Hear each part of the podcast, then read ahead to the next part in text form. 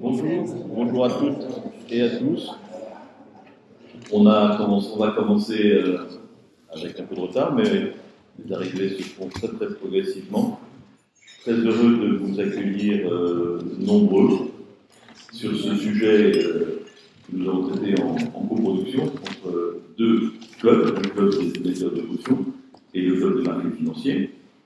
Merci d'être venus nombreux sur ce sujet qui est quand même relativement technique qui mêle intimement deux problématiques, celle du crédit et celle du risque. Pour ce qui concerne la garantie des crédits, le club des émetteurs de caution a déjà eu l'occasion d'organiser une manifestation dans cette salle ici pour présenter les fonctionnements des crédits de manière individuelle, des crédits euh, immobiliers spécifiquement, non français, euh, au travers notamment de l'intervention du président de Crédit Logement. Ce que nous allons examiner ce matin, de manière, c'est la manière dont le risque là va être couvert, non pas au niveau individuel, mais au niveau d'un portefeuille, au niveau d'un ensemble de, de, de créances, donc euh, comme bilan de la banque. La titrisation en Europe, après avoir connu euh, une période de ralentissement et de perte de confiance suite à la crise de 2008, a repris des couleurs très vives, puisque en 2023, le montant global euh, titrisé de façon traditionnelle se monte à 200 milliards, et le montant titrisé euh, de manière synthétique, comme on le verra tout à l'heure, se monte également à 200 milliards en 2023, UK compris. Je vous parle des chiffres européens UK compris. Donc ce matin, on va aborder le sujet de deux manières. D'abord, euh, les contextes, l'évolution du contexte réglementaire, et ensuite au travers des témoignages de trois utilisateurs de cette technique de la. On a prévu laisser une place importante, une demi-heure à la fin pour vos questions, étant donné la technicité du sujet. Je pense qu'on ne peut pas traiter tous les aspects, donc je pense qu'il est important si vous avez des questions que vous nous posiez, de façon à ce qu'on explique les problèmes qui vous concernent et qui vous intéressent plus particulièrement. Voilà, je voudrais laisser la parole donc à, à Marie-Agnès, qui va vous présenter chacun des intervenants et qui va se charger donc de la modération des débats.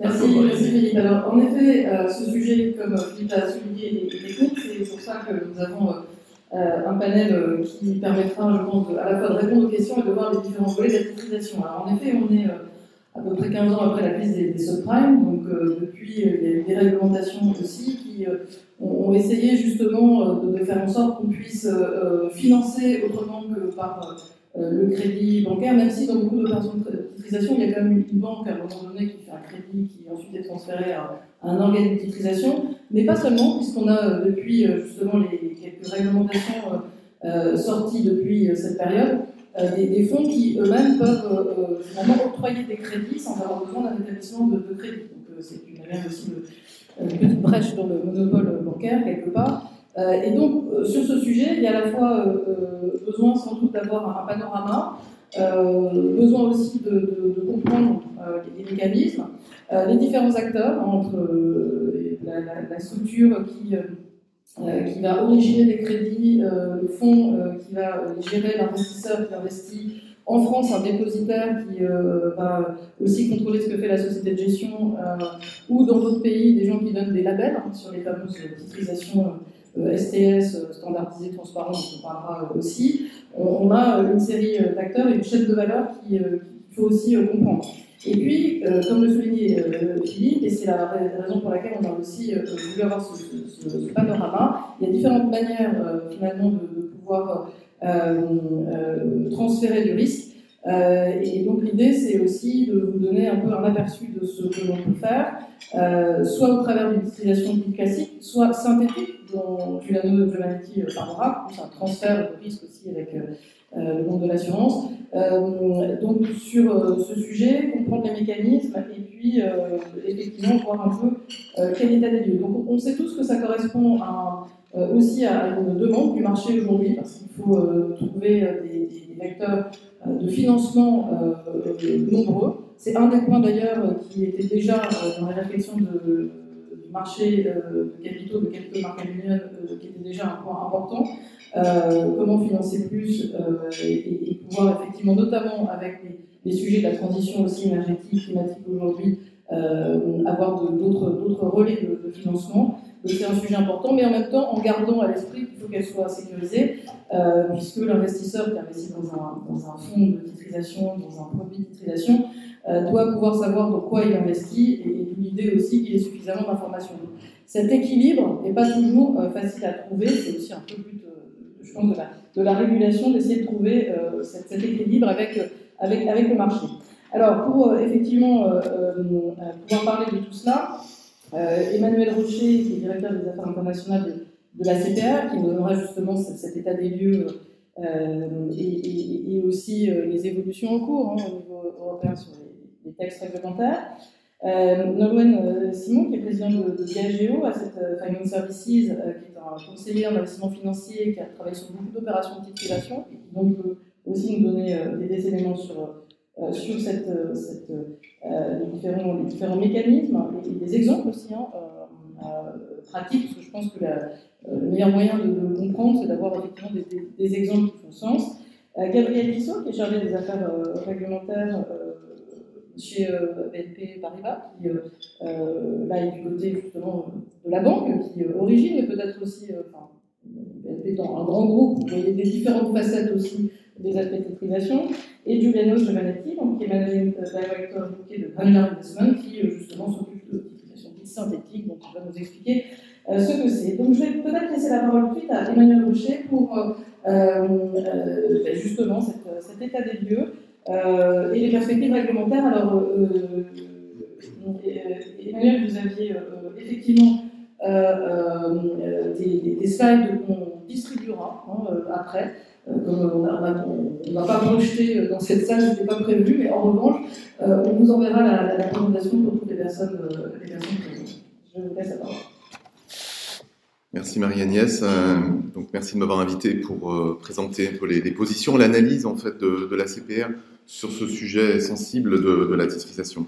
Donc si vous voulez, je, structurerai mon propos en trois points. je pense que c'est important de, repartir du cadre réglementaire tel qu'il s'applique aujourd'hui.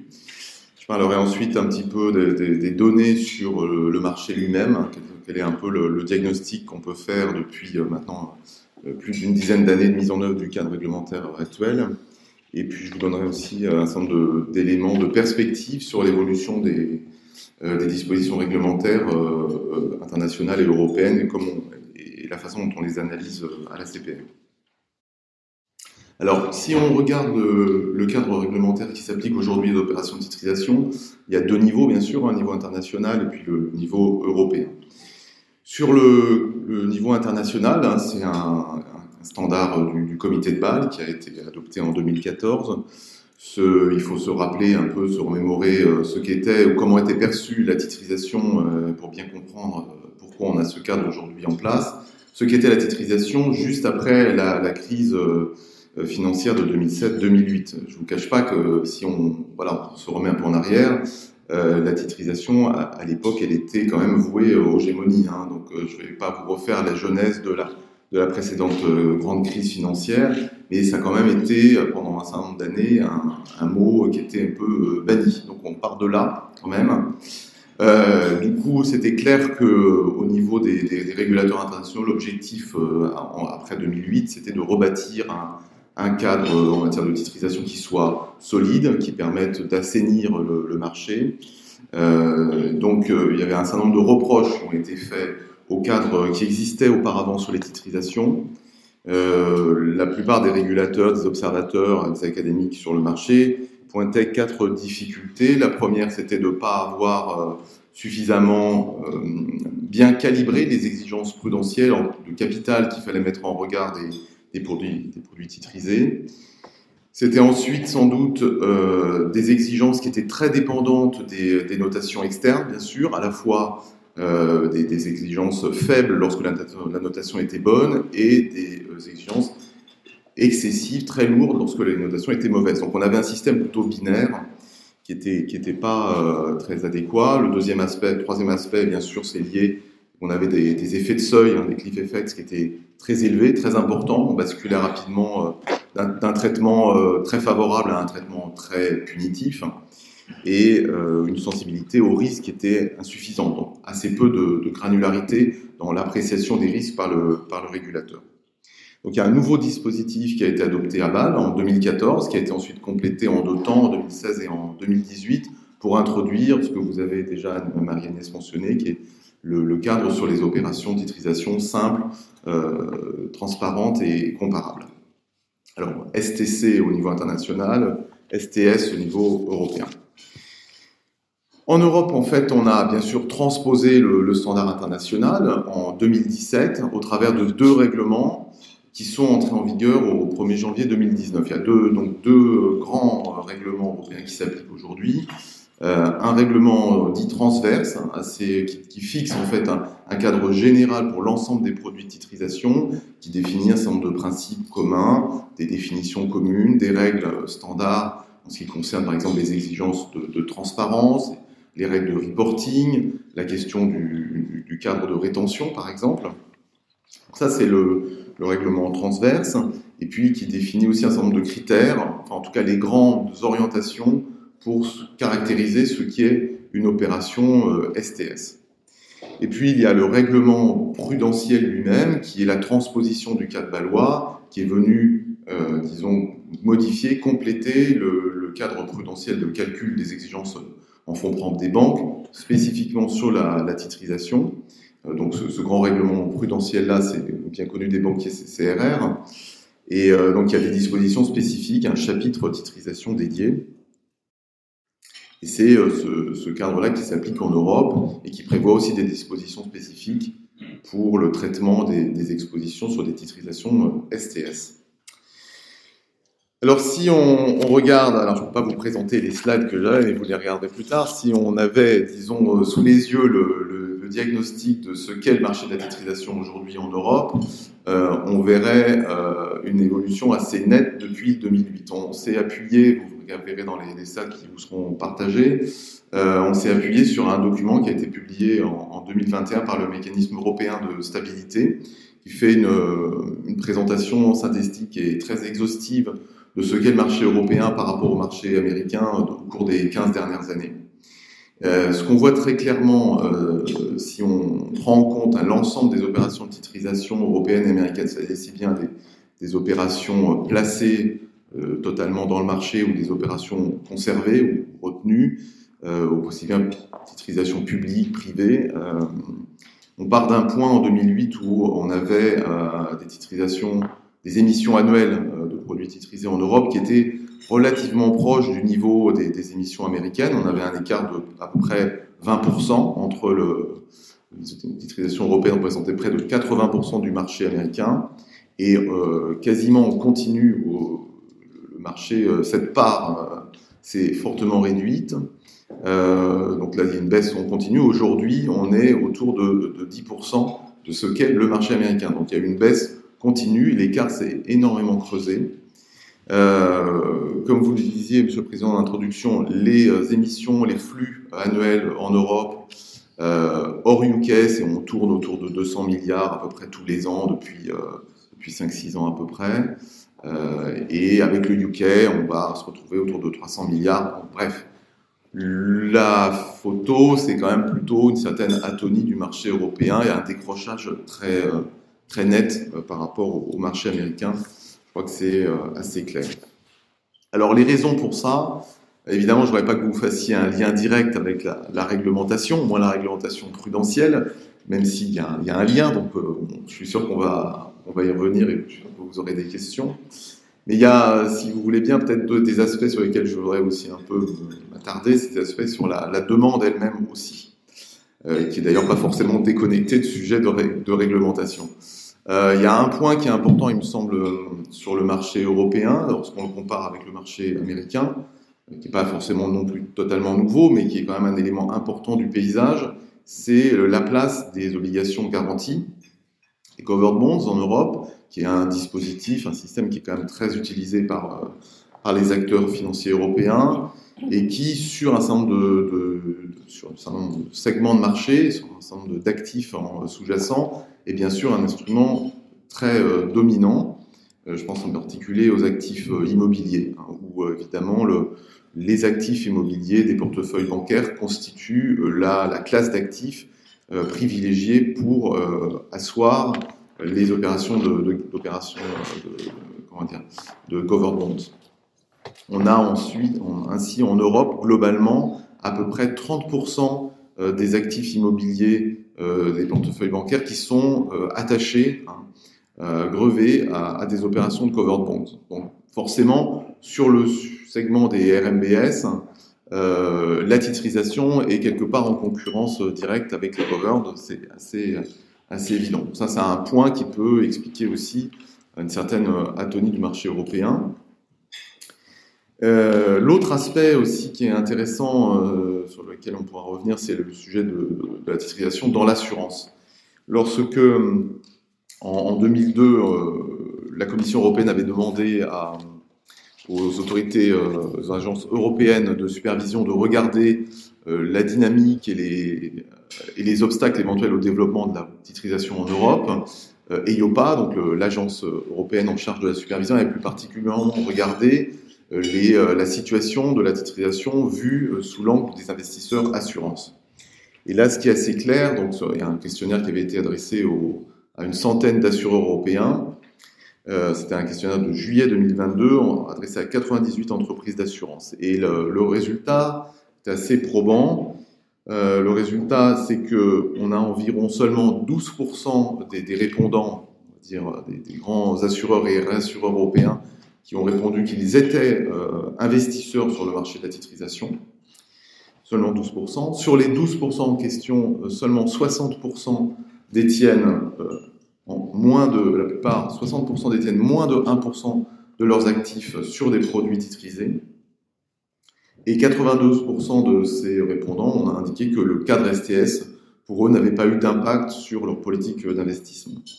Voilà, donc on a à peu près en Europe 60% d'assureurs et assureurs qui placent moins de 1% de leurs actifs sur des produits titrisés. Euh, 20% vont placer euh, entre 1 et 5%, et ensuite euh, une dizaine de pourcents place un peu plus de 5%. Donc là, c'est euh, très faible et c'est aussi une des raisons pour lesquelles euh, à la CPR et avec la direction générale du Trésor, nous avons beaucoup poussé dans le cadre des négociations sur euh, la révision de la directive solvabilité 2 pour qu'il y ait un certain nombre d'éléments euh, amenant à reconsidérer le traitement prudentiel de la, titrisation dans le cadre assurance. Euh, on n'est pas totalement parvenu à ce qu'on souhaitait, mais je vous le dis juste entre, nous, à, en incise, le, nous avons quand même obtenu qu'il y ait un considérant dans la directive qui a été adopté, qui renvoie, en fait, qui confie un mandat à la Commission européenne pour euh, se saisir du sujet d'ici 2025 et euh, engager des travaux pour une révision du cadre prudentiel sur la, titrisation vue sous l'angle assurance ce qui pourra permettre à, la commission de réviser en fait l'acte délégué qui est l'acte euh, qui encadre ce traitement prudentiel pour les assureurs. Voilà, alors si on regarde maintenant les perspectives d'évolution de, la réglementation euh, en, Europe et au niveau international. Alors, en Europe, euh, ce qui est important, c'est de, voir que, comme je, le disais déjà, il y a eu des travaux qui ont été menés par le Joint Committee. Donc, c'est le, le, comité qui réunit les trois agences européennes en charge de la surveillance du secteur financier, euh, l'EBA, EIOPA et l'ESMA, et qui a publié un rapport en décembre 2022 sur le fonctionnement de la titrisation en Europe et qui a pointé un certain nombre de faiblesses euh, sur le, traitement de, cette, de, de, ces produits de titrisation pour les banques. Et c'est vraiment ce document sur lequel nous on a beaucoup travaillé, contribué, sur lequel on s'appuie pour euh, pour pousser un certain nombre d'éléments en matière de révision du cadre euh, bancaire, du cadre prudentiel européen sur la titrisation euh, pour le secteur bancaire, euh, parce que nous considérons à la CPR qu'il y a un certain nombre d'éléments du cadre actuel qui ne sont pas euh, adaptés euh, aux risques, qui, qui, présentent un certain nombre de, faiblesses sur lesquelles euh, on souhaite ouvrir des négociations. Ces positions, on les a tenues avec la, direction du Trésor au cours des négociations sur le nouveau paquet bancaire européen, CRR3, CRD6, vous savez, qui a été adopté enfin à la fin de l'année dernière. Et ce nouveau cadre qui va s'appliquer, il n'a pas changé fondamentalement le cadre de la titrisation. En revanche, il a prévu deux éléments intéressants, je pense, pour les prochaines années, qui ouvrent en tout cas une perspective de, travail sur ce sujet. Il y a deux, points. Le premier, c'est euh, le fait qu'au Parlement européen, il y a eu un amendement assez, connu euh, des acteurs qui a été déposé et retenu par le Parlement européen, qui est l'amendement euh, déposé par le député Gilles Boyer, qui prévoit des choses euh, importantes pour les, opérateurs bancaires, à savoir un recalibrage temporaire de ce qui est l'élément clé du traitement prudentiel de la titrisation. Pas rentrer trop dans la technique, c'est le, fameux facteur P, de non-neutralité des exigences prudentielles vis-à-vis des, du traitement prudentiel des actifs sous-jacents. Ce, ce, cet amendement du député prévoit de réduire euh, le poids de, du facteur P qui vient pénaliser ou qui vient charger en capital les opérations de titrisation euh, jusqu'en la fin de l'année 2032 et les banques pourront appliquer donc un facteur réduit, un facteur qui est divisé par deux pendant cette période. Et donc l'objectif de cette réforme, c'est surtout d'alléger la contrainte qui va être euh, forte euh, avec l'entrée en vigueur de CRR3, qui est la création d'un plancher en capital, l'output floor, qui va venir accroître les charges en capital pour les banques qui utilisent les, les modèles internes. Donc, euh, pour la titrisation, les, banques qui, sont en modèle interne euh, vont devoir comparer les exigences en fonds propres issues de, de leur calcul en modèle interne avec ce que donnerait la méthode standard, euh, qui est évidemment plus conservatrice. Et quand elles vont faire ce contrefactuel, elles auront la possibilité d'utiliser un facteur P qui sera allégé. Alors c'est valable cet allègement-là, il est valable uniquement pour les banques qui sont en modèle interne, euh, pas pour les banques qui sont en approche standard, et euh, c'est valable que pendant une période transitoire. Cela étant, transitoire jusqu'en 2032. Mmh. Cela étant, ce qu'on espère bien, et c'est pour ça qu'il y a une disposition spécifique qui a été insérée dans le cadre prudentiel de CRR3, c'est que euh, d'ici euh, 2026, l'autorité bancaire européenne, l'EBA, aura un mandat qui va lui être confié de réexaminer le traitement prudentiel en vigueur aujourd'hui en Europe, et euh, ça pourra constituer la base pour la Commission européenne pour proposer un traitement spécifique titrisation avant la fin 2027. Donc on espère bien qu'avant la fin du traitement prudentiel provisoire de M. Boyer, on aura un nouveau dispositif en Europe, euh, grâce effectivement à ce, rapport de l'autorité bancaire européenne. Et euh, ce cadre-là, euh, qui a été donné de, réexamen par le BA, il, est assez global, il ne regarde pas seulement la question du, facteur P, mais tous les éléments qui rentrent en ligne de compte pour euh, calibrer les exigences prudentielles sur la titrisation. Je suis désolé, je suis peut-être un peu long, j'espère surtout que je ne suis pas trop confus. Mais surtout, je dirais, notre, le point principal pour nous à la CPR, c'est surtout d'obtenir une discussion à nouveau à la table de Bâle sur le, cadre prudentiel international de la titrisation, puisqu'en fait, les dispositions européennes, elles sont assises sur un cadre international, et si les Européens sont les seuls à bouger, euh, c'est pas impossible, mais ça nous crée euh, une situation de déviation par rapport au cadre international, et c'est pas quelque chose qu'on souhaite, puisque normalement, l'ensemble des, des, juridictions membres du comité de Bâle se sont engagées euh, à transposer les dispositions internationales et à tout mettre en œuvre euh, en toute bonne foi, selon les, principes balois, euh, les dispositions internationales. Donc, euh, travailler sous l'angle européen, on peut le faire, mais on crée une, déviation spécifique qu'il faut ensuite expliquer, justifier, et, et c'est jamais idéal. Donc, on préférait que le cadre balois soit modifié. C'est la raison pour laquelle on a beaucoup insisté tout récemment à la CPR sur les conclusions du, Joint Committee, euh, du, rapport du Joint Committee européen, qui lui euh, nous a permis de voir en fait euh, comment fonctionnait le, dispositif balois en application depuis janvier 2019 et d'en percevoir déjà les difficultés. D'autres juridictions n'ont toujours pas appliqué le cadre international sur les titrisations, en particulier les Américains. Donc je pense que les Européens sont bien placés pour expliquer qu'en appliquant ce cadre, on a déjà observé depuis plusieurs années un certain nombre de, lacunes qu'il faut corriger. Donc on, compte s'appuyer sur cette expérience pour arriver à convaincre. L'essentiel de nos critiques porte précisément sur le, facteur P, qui est un, facteur, un élément important de paramétrage des, exigences prudentielles, qui à notre avis pose un certain nombre de difficultés parce qu'en fait, ce facteur, il cherche à corriger trois, euh, trois problèmes qui euh, peuvent difficilement être traités en, un seul, avec un seul paramètre. En gros, le facteur, il essaye à la fois de, de, de, créer en fait une discrimination, une non-neutralité entre le calcul des exigences prudentielles qui seraient calculées sur les actifs sous-jacents et les actifs euh, titrisés. Avec l'idée que la titrisation, comme c'est un produit un peu complexe, vous avez des risques de modèle, des risques d'agence, c'est-à-dire complexité, on va dire, qui, euh, fait qu'il est plus euh, complexe, plus difficile d'appréhender les risques des opérations titrisées que lorsque que si on était détenteur de l'actif lui-même. Donc il y a un objectif de non-neutralité. En même temps, le paramètre cherche à, atteindre une non-neutralité raisonnable, pas, créer un, écart trop important, et puis d'avoir des, des, effets euh, relativement lissés, assez granulaires, sans trop d'effets de seuil. Donc la poursuite de trois objectifs avec un, seul instrument est compliquée et ne peut pas être atteint par le dispositif actuel. C'est pourquoi on pense qu'il y, a vraiment un problème de, ce côté-là. Et on pense que euh, au niveau balois, pour l'instant, ce qu'on a obtenu, c'est que la, révision de ce traitement prudentiel balois soit révisée, alors pas à court terme, mais plutôt à moyen terme, donc sans doute en 2025. En tout cas, il est embarqué euh, cet objectif dans le programme de travail du municipal pour les prochaines années. Donc euh, on espère et on a un certain nombre d'alliés, notamment euh, le BA et, l'Allemagne, pour, euh, pour aller dans ce sens.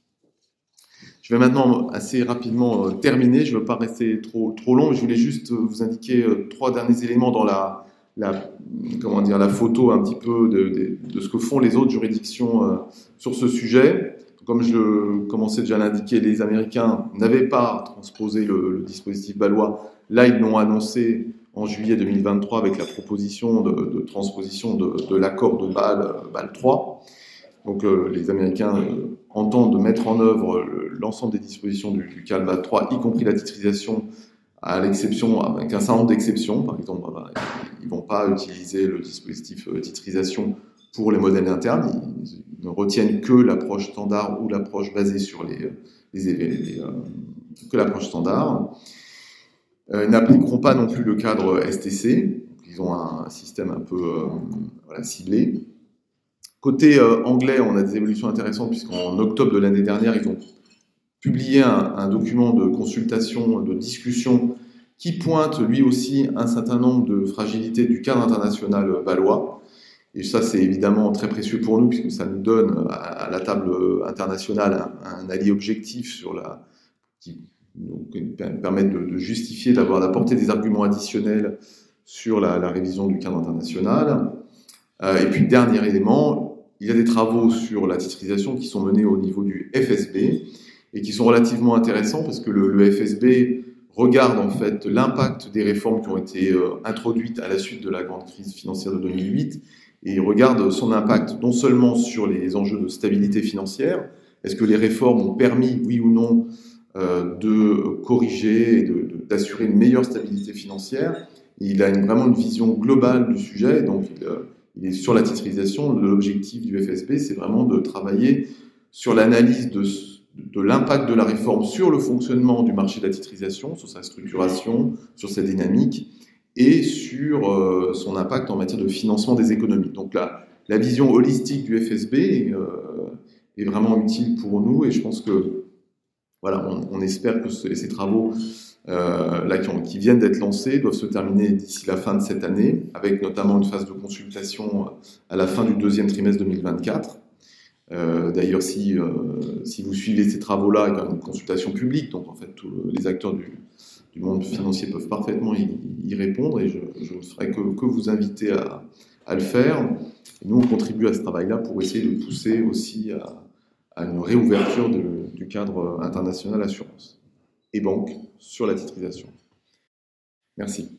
Merci beaucoup euh, Emmanuel pour ce, cette mise en perspective des, évolutions réglementaires. Euh, et, du coup, euh, je pense qu'on va euh, dans la première question peut-être essayer d'évoquer justement, vous, vous, en avez un petit peu parlé, les objectifs finalement de la titrisation. Vous avez parlé notamment euh, des, des, des, mécanismes type qui permettent d'assurer justement de la liquidité hein, pour les banques. Alors certaines opérations de titrisation d'ailleurs sont aussi faites pour ça parfois, parce que euh, certaines déconsolidantes euh, permettent d'alléger vos bilans, mais dans certains cas, euh, comme on redonne de la garantie aux investisseurs derrière, ben, l'établissement qui transfère garde le risque. Donc il y a différentes finalement manières de titriser pour différents objectifs, soit effectivement avoir de la liquidité, soit effectivement pouvoir avoir un allègement des, fonds propres nécessaires pour pouvoir continuer à, financer. du coup, sur cette première question qui, est liée finalement aux objectifs de la titrisation, ben, je commencerai peut-être par donner la parole à, à Gabriel. Merci Marie-Agnès. Merci Marie-Agnès. Donc sur, les, sur, les, objectifs de la titrisation, euh, on, va dire qu'il y, en aura trois essentiellement, euh, qui se divisent en deux. Donc il y a le funding, donc obtenir du financement d'une part, et transférer du risque d'autre part, sachant que l'un n'est pas exclusif de l'autre. Je voudrais juste revenir un instant, c'est l'intérêt, je pense, d'une table ronde. Donc on a eu un, tour d'horizon impartial euh, qui vient d'être fait, très complet. BNP Paribas, je suis intéressé. Euh, juste quelques remarques donc, sur le diagnostic BAL. Pour, traiter un problème, on fait un diagnostic, après on fait un pronostic, et en fonction du pronostic, on fait un traitement. Alors sur le diagnostic balois, donc le diagnostic était la, la crise des subprimes a entraîné une crise généralisée donc jusqu'au cœur de l'Europe. Pensez à Weissdeutsche Landesbank, pensez à IKB. Au mois d'août 2007, avant même que. BNP Paribas, hein, c'est, euh, vous avez dit originateur, c'est aussi structureur, et puis il y a aussi un peu d'asset management. Donc, avant même que, je vous le rappelle, hein, BNP Paribas Asset Management a fermé des fonds euh, de titrisation au mois d'août 2007, euh, au cas où on l'aurait déjà oublié. Mais avant ce moment-là, donc IKB, et toute la, toute la, toute la banque allemande donc, euh, est dans la patouille parce que IKB avait un conduit défiscalisé en Irlande où ils investissaient à fond sur les subprimes américaines. Donc, les subprimes créent une crise mondiale. Euh, euh, le comité de Bâle se réunit et va donc dire plus jamais les subprimes. Et donc, on peut penser, moi je pense par exemple, que le comité de Bâle a pris une partie pour le tout, qui a considéré que la titrisation générale était un problème, et euh, on sait, comme si toute la titrisation du monde était un problème, alors que un segment spécifique a été un problème pour tout le monde, mais toute la titrisation n'était pas un problème. On a les statistiques. Euh, la Structured Finance en Europe, le taux de défaut entre 2007 et 2013, c'est 1,5%. Les migrations de rating de la titrisation européenne font meilleure figure que les corporates européens ou même que les souverains européens à la même période. Hein, on se souvient, la crise du franc. Euh, en revanche, la Structured Finance euh, américaine, elle, c'était 18,5% de taux de défaut. Et alors, sur le donc la réaction de Bâle, c'est plus jamais de subprime. On a le les problèmes ont été cités hein. non neutralité, le risque d'agence. Euh, il y a des conflits d'intérêts. Le modèle américain, les prêts américains, c'est euh, originate to distribute. Ça, c'était la crise des subprimes. Les prêts américains, donc ce qu'il y a au collatéral, c'est des prêts qu'on appelle single recourse, c'est-à-dire euh, je fais un mortgage sur ma maison, je mets ma maison donc en garantie, si je fais défaut sur le prêt, euh, à ce moment-là, je peux, enfin pardon, si euh, je, la, valeur, le montant de ma dette est supérieur à la valeur de ma maison, je peux laisser les clés de ma maison sur la porte, dire à mon créancier récupère la maison et moi continuer à vivre. Donc, euh, c'est-à-dire, ben, j'habite dans ma voiture parce que c'est très important pour chercher du boulot, et le, mon créancier ne peut se saisir que de la seule maison. Ça veut dire que dans une titrisation de ce type aux États-Unis, on est exposé sur des prêts, d'où l'importance du disclosure sur les prêts. Inversement, euh, avant 2000, euh, enfin, la titrisation européenne, c'était essentiellement une titrisation d'origine bancaire, et là, on est exposé sur un débiteur full recourse. Si je fais défaut sur mon emprunt immobilier, mon créancier peut se saisir de tout. Euh, j'ai des huissiers chez moi qui, prennent tout sauf une table et quelques chaises. C'est une énorme différence en termes de conflit d'intérêts. Et si vous voulez, donc le, le, collatéral euh, en Europe, on va être exposé sur des débiteurs, là où on va être exposé sur des prêts aux US. Euh, je reviens à votre question, marie Donc, les objectifs de la titrisation. Une énorme différence avec les US, on en a parlé, et avec les covered bonds. Aux US, on peut faire à la fois du transfert de risque et du financement via donc les agencies, hein, Freddie Mac, Fannie Mae, etc., où euh, si euh, les prêts immobiliers américains correspondent à certains critères établis à l'avance, à ce moment-là, on peut vendre à ces agences cette, euh, cette enveloppe de prêts immobiliers. Et cette agence donc garantit chacun des prêts qui répondent à des critères d'origination qui font que ça, devient des qualified retail mortgage. Et les agences peuvent émettre à ce moment-là ce qui ressemble à des, euh, à des covered bonds transparisés, un pass-through donc où le, le risque de crédit, c'est le risque sur les agences. Et euh, chaque flux des mortgages va être transparisé euh, sur le porteur du titre financier, de sorte que le, risque, il y a un risque de taux, ça va être le risque de remboursement anticipé de l'emprunteur immobilier, mais le risque de crédit, lui, ce sera le seul risque de l'agence. Alors que la titrisation, le principe de la titrisation, c'est qu'on va trancher le risque de crédit. Donc il y aura une séquence euh, exactement comme un bilan d'entreprise où le risque est tranché. L'actionnaire de l'entreprise, il aura les revenus résiduels, après le fisc, euh, euh, les salariés, les fournisseurs, et le créancier le plus sécurisé, lui, il aura, il, aura lui, il, passera avant tout le monde, il sera le premier dans la file d'attente pour récupérer les intérêts et le principal de sa dette donc on a une hiérarchie au passif de n'importe quelle entreprise, on retrouve la même chose au passif de n'importe quelle titrisation. Donc euh, le crédit est tranché, ce qui est totalement différent euh, du principe des, agences, des agences américaines. Donc objectif de la titrisation, financement et transfert de risque. Le financement, je vous disais, il est de deux ordres. Alors ça peut être la, la titrisation dite traditionnelle. Alors tradition, alors on va pas très loin. Hein. Euh, la tradition, ça remonte à 15 ans. Alors, autrefois, c'est au début du XXe siècle, avant, 2000, avant 2007, la titrisation, c'était essentiellement pour le financement euh, des banques. Et euh, donc, il y a une grosse tranche dite senior, peu risquée. Et puis, de la même manière que c'est comme une entreprise très leveragée, il y a une petite tranche première perte, on va dire une dizaine de pourcents, enfin ça dépend.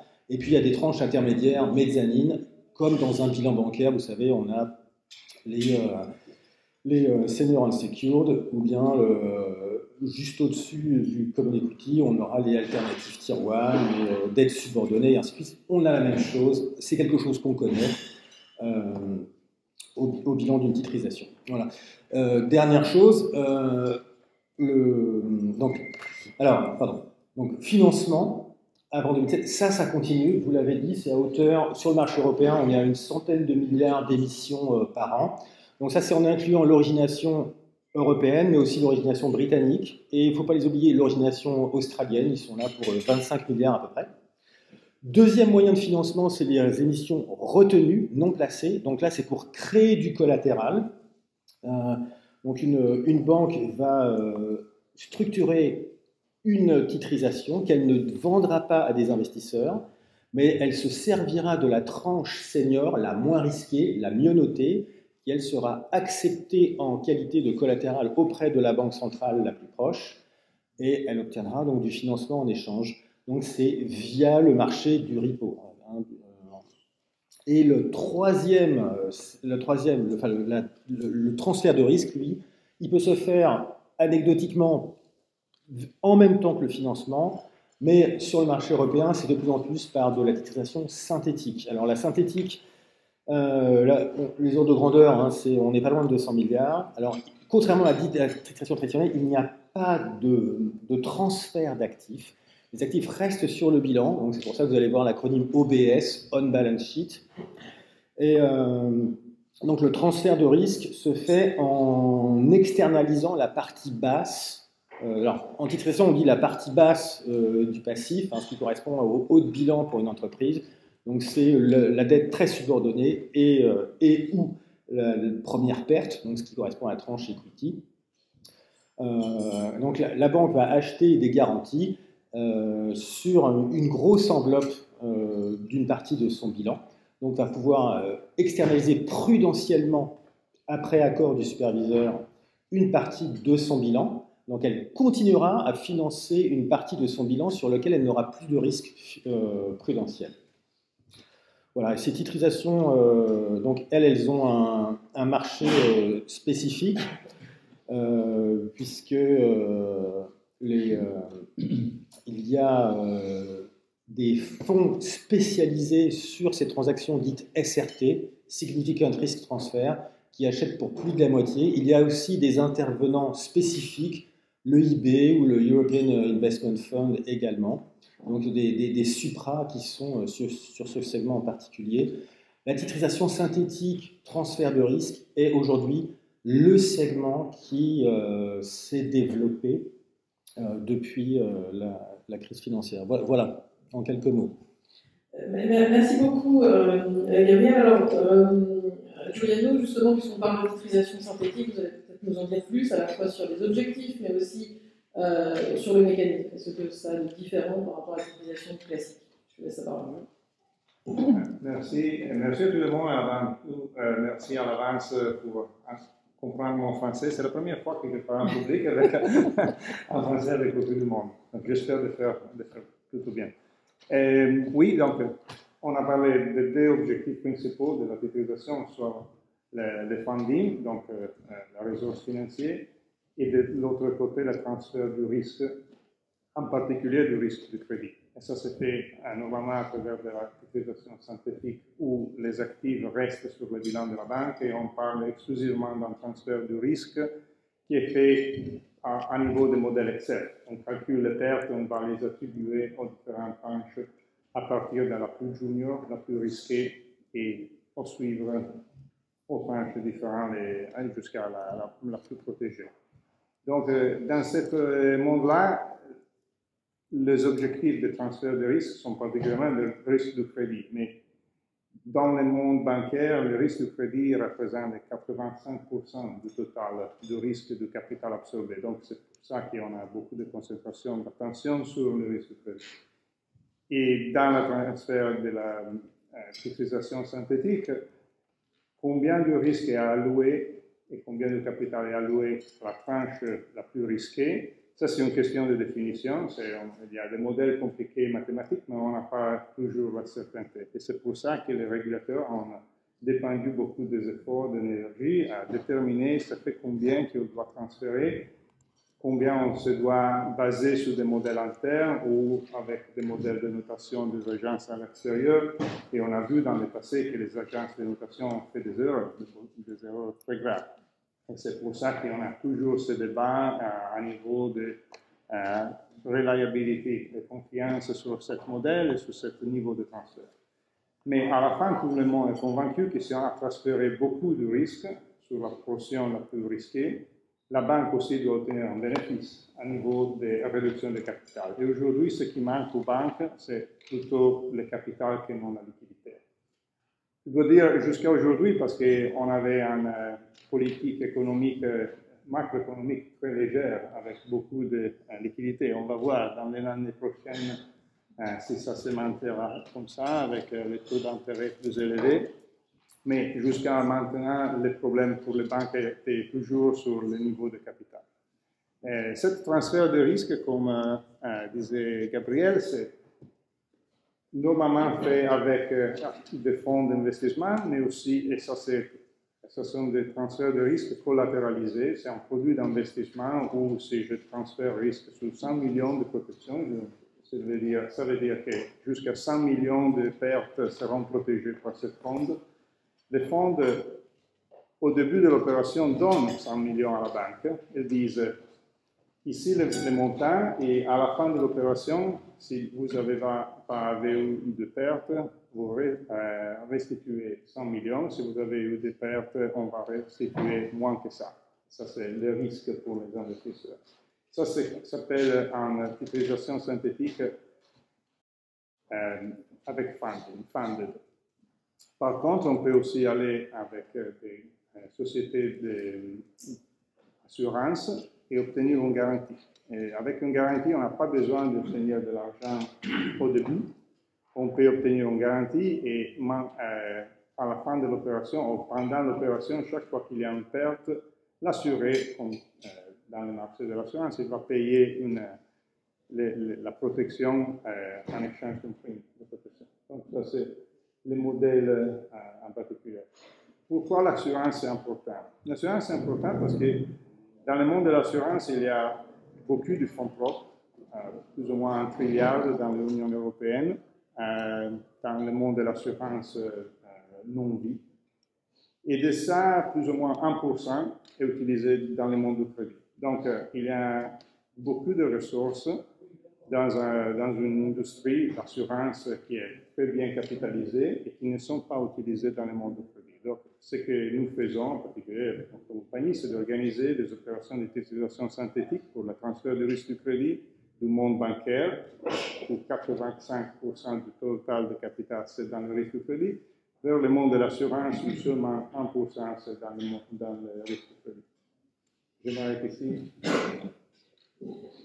Merci. Alors, euh, justement, si on prend des, exemples pour mieux comprendre les mécanismes, euh, euh, comment ça marche et, finalement à, quel but ça, correspond. Merci euh, Marie-Agnès. Euh, je peux peut-être vous donner un exemple d'opération qui a été faite avant la crise financière et puis vous expliquer comment aujourd'hui finalement ces opérations elles se perpétuent sous une autre forme. On a eu donc des opérations de titrisation de stocks de champagne qui ont permis à des entreprises de financer leur stock c'est des opérations qui consistaient, voilà, consistait, j'en ai donc celle que, nous avions montée, à, finalement avoir une, société propriétaire qui détienne les stocks de bouteilles sur latte. Puis, et puis on est allé voir les agences de notation et puis on leur a dit est-ce qu'on pourrait avoir une, est-ce qu'on peut faire noter une opération comme celle-là? Donc il y avait eu une opération Marley-Champagne précédemment, donc c'était la deuxième du marché. Et les agences de notation euh, et, nous-mêmes, en tant qu'arrangeurs, ben, en fait, on est devenu un peu aguerris à tout ce qui peut consolider, tout ce qui peut constituer la solidité d'une opération comme celle-là. Euh, et alors la, résultante, c'est que le financement a été noté en deux tranches, triple B et A, et l'entreprise était par ailleurs notée simple B. Donc à cette occasion, on a collectivement euh, appris que les stocks, euh, donc un actif de la société, pouvait avoir une valeur de crédit supérieure à l'entreprise elle-même. Et pourquoi? Comment ça s'est un peu organisé? Il y a d'abord euh, une... Ben, en fait, l'actif lui-même, est-ce qu'il est vendable? Ben, En fait, oui. Le terroir est petit. La réglementation champenoise est extrêmement stricte il y a une protection de la marque, il y a des manières de faire tout à fait communes avec une vraie, euh, euh, discipline du CIVC qui est orchestré par, euh, les maisons de champagne. Il y a un marché semi-organisé des bouteilles sur latte qui fait que, bah, en fait, une, entreprise, une bouteille en, deuxième fermentation sans étiquette, elle peut aussi être cédée à une autre maison avec des, des, règles, extrêmement précises. Euh, qui euh, en conforte, confirme la qualité. Donc en conclusion, euh, c'était avec une opération qui était surcollatéralisée en bouteille, hein, puisqu'il y avait plus de valeur de bouteille que de valeur de, de, montant du financement. Et ça, ça, peut assez facilement, ça se fait assez bien parce que eh ben, finalement, au fur et à mesure du temps, c'est aussi un actif qui s'apprécie. Donc en conclusion, toute cette réflexion a convergé vers un mode de financement euh, tout à fait inédit et sécurisé pour les investisseurs. Alors, je rebondis sur ce que euh, Gabriel exprimait tout à l'heure, et puis euh, également Emmanuel, c'est que on a une vraie, comment dire, une vraie apport, un vrai apport intellectuel à l'analyse du risque qui a été apporté par, le, monde de la titrisation. quand on tous les risques étant passés au crime, là je prends un exemple de, risque opérationnel, et qu'est-ce qui se passe si c'est pas bien géré, et qu'est-ce qui va le faire, et si c'est pas fait, mais oui, il va y avoir un backup serviceur, on en a plusieurs dans le marché, ça existe, donc l'opération ne sera jamais en déshérence. Donc il y a eu une vraie, euh, une vraie contribution à l'analyse du risque, un vrai apport des opérations de titrisation, et je trouvais que c'était important de rappeler qu'au moment de la crise financière, les opérations européennes se sont vraiment très bien tenues. Euh, alors, après, euh, pour me remettre en perspective, parce que je trouvais que c'était intéressant cette mise en perspective ce matin, c'est que le grand changement euh, de la crise financière, ça a été, ben, en fait, les agences de notation se sont trompées. Que valent les agences de notation? Quel est le, quel est le, même si on, pourquoi une opération devrait être systématiquement notée? Il faut se rappeler qu'avant la crise financière, c'est inimaginable de placer une opération sur les marchés qui n'est pas notée par une agence, Moody's, euh, Standard Poor's, peut-être Fitch, voire deux agences. À ce moment-là, comme Fitch et une, troisième agence, on s'autorise un Moody's Fitch ou un Standard Poor's Fitch.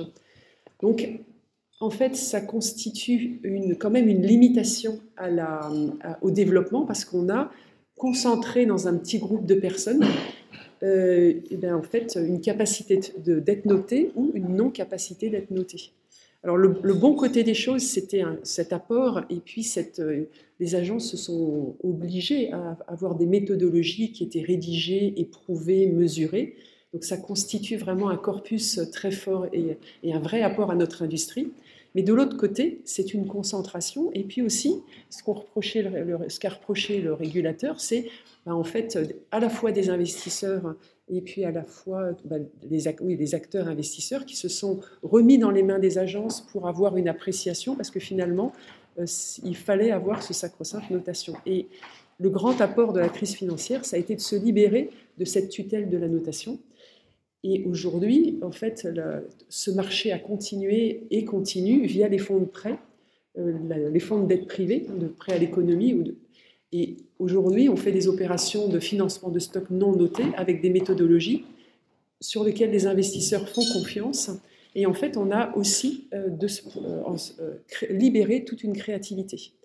Donc cet, exemple de titrisation de stock de champagne, je trouvais qu'il est une bonne illustration d'à la fois euh, comment la titrisation sert l'économie et à la fois comment elle, a énormément apporté euh, dans, son, dans son corpus et sa construction à l'analyse des risques. Euh, merci Nolan. Alors, il y a des choses que tu, évoques qui effectivement sont importantes. C'est d'abord le type d'actifs. On a parlé effectivement des actifs immobiliers qui aujourd'hui, bah, c'est une partie qui, peut rentrer dans le cadre de ce qui est titrisé. mais on peut aussi avoir des, actifs beaucoup plus granulaires, des, des créances commerciales, voire crédit conso aussi, on n'a pas la même, euh, la même, qualité, ni la même euh, forcément appréhension pour un investisseur. Euh, on avait vu post effectivement crise des, subprimes, plus difficile de, dans certains cas, dans certains types d'actifs, d'aller d'aller voir la qualité de, ce qui est de, ce qui est dans le dans, dans un. Et puis il y a un autre sujet aussi, c'est peut-être la définition même de la titrisation qui dans le texte européen d'ailleurs qui est sorti sur le STS commence par la définir. On a beaucoup parlé des tranches de risque. Quand on n'a qu'une seule tranche de risque, on est plutôt sur des transferts de créances. Quand on a plusieurs tranches, euh, bah, on est sur de la titrisation. Donc il y a cette notion aussi, euh, notamment parce qu'on a du coup euh, à la fois des, garanties différentes pour les investisseurs, mais aussi du coup peut-être une, plus grande complexité d'appréhender justement ce qui est ce qui est à l'intérieur. Alors la question justement peut-être que j'aimerais à, à tous vous poser, c'est quel équilibre entre justement le développement de la et la, protection des investisseurs euh, bah, Emmanuel, vous en aviez un peu parlé, c'est un peu dans l'évolution des, des, textes. Euh, mais peut-être, euh, euh du coup, Gabriel, quelle, quelle, quelle, quelle, idée vous avez là-dessus justement? Très bien. donc les, il y a quelque chose dont, dont on n'a pas encore parlé, mais dont les investisseurs sont parfaitement conscients, c'est il y a des titrisations dites publiques qui ont un prospectus et des titrisations privées, donc qui n'ont pas de prospectus. Et typiquement, quand on parle de titrisation synthétique, si une titrisation est synthétique euh, avec un originateur bancaire, alors elle est nécessairement pour un transfert de risque prudentiel. là où une titrisation traditionnelle, donc où, où tous les actifs sont transférés via un acte de vente vers un véhicule d'émission, là, à ce moment-là, c'est du funding, forcément, mais ce n'est pas nécessairement du, SRT. Un petit mot sur les agences de notation qui là, je pense, ont euh, beaucoup souffert sur, cette intervention. Euh, je pense que là aussi, on peut distinguer le marché américain du marché européen. Alors, pourquoi, alors, un, pourquoi le rating? Parce que sur la titrisation, comme sur n'importe quel marché de la dette publique, l'investisseur il aime bien avoir un deuxième regard. Ce n'est pas spécifique à la titrisation. Tous les corporates, euh, la dette bancaire, la dette souveraine, etc., ils ont tous des ratings et personne n'y trouve grand-chose à redire. Surtout si le track record, de, surtout si les matrices de migration de rating des agences de notation montre que bah, euh, si on est triple A au départ, et euh, qu'est-ce que ça donne dans 10 ans Est-ce que ça tient la route? Bon, bah, Auquel cas, le, rating est crédible. Sur le marché américain, ça a volé dans le décor parce que, euh, un, il y avait un intérêt déjà d'avoir les meilleurs ratings possibles pour les tranches seniors. Et ce qui n'a pas du tout été capté sur le marché américain, c'est que, un, si l'immobilier baisse, il y a un intérêt pour l'emprunteur à laisser la clé sur la porte et à partir ailleurs, ce qui n'est pas le cas en Europe. Et, euh, deux, il y a une corrélation qui a été largement sous-estimée aux US, puisqu'aux US, on disait, euh, j'ai une diversification géographique, ce qui se passe en Floride ne se passera pas à San Francisco. Donc si j'ai des collatéraux bien diversifiés, je, on n'a jamais vu de baisse de l'immobilier en Amérique en général, enfin aux États-Unis en général. Il y aura peut-être une baisse ici ou là, mais il n'y aura pas une baisse générale. Donc, puisque mes risques dans le collatéral sont bien diversifiés, il y aura nécessairement des petites pertes qui toucheront la tranche du bas, mais la tranche du haut, elle, sera saine et sauve parce que tout l'immobilier national ne baissera pas en même temps. C'était une erreur d'hypothèse énormissime. Donc, euh, euh, et à cause de la, on parle vraiment, c'est très important, du collatéral, à cause de la nature du collatéral, euh, il y avait un risque de défaut de l'emprunteur, mais il y avait aussi un risque sur la valeur de l'immobilier. Il suffisait que l'immobilier baisse pour que l'emprunteur ait intérêt à partir avec sa voiture et laisser les clés sur le préfabriqué qui à ce moment-là ne valait plus rien. Donc, juste pour tempérer un petit peu l'assaut contre les agences de rating qui ont fait un bon travail sur la titrisation européenne, et les ratings sont là pour les transactions publiques. Or, les transactions synthétiques sont, depuis la crise financière, ne sont plus des transactions publiques. Donc, pour les transactions synthétiques, il y a souvent très peu d'investisseurs pour une même transaction. Euh, parfois même, il n'y en a qu'un seul. Et euh, en effet, sur ces transactions-là, il, n'y a pas en général de, rating public. Il n'y a pas de rating du tout d'ailleurs. Euh, donc, la protection des investisseurs sur les transactions synthétiques, c'est des investisseurs ultra spécialisés. Euh, et sur les transactions euh, publiques, c'est des investisseurs institutionnels. On a parlé du comité de Bâle, donc euh, rétention du risque, disclosure, réforme des agences de rating. En Europe, les agences de rating sont obligées de donner leurs fees. il y a quelque chose de spécifique à l'Europe, c'est la due diligence.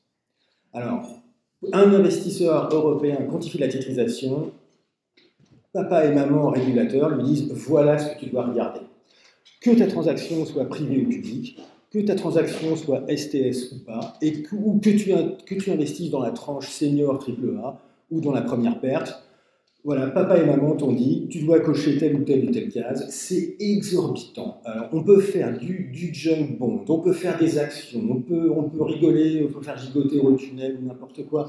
Là, le régulateur nous demande rien. En revanche, si on fait une tranche senior de titrisation, oulala, oulala, est-ce que tu as bien regardé euh, euh, le disclosure Est-ce que tu as vérifié ceci, ceci Et donc les investisseurs, eux, ils connaissent leur job, et c'est la raison pour laquelle euh, les investisseurs disent bon, STS, pas STS, du diligence pas, moi je, je fais mon métier, j'ai pas besoin d'être infantilisé et me dire comment on fait.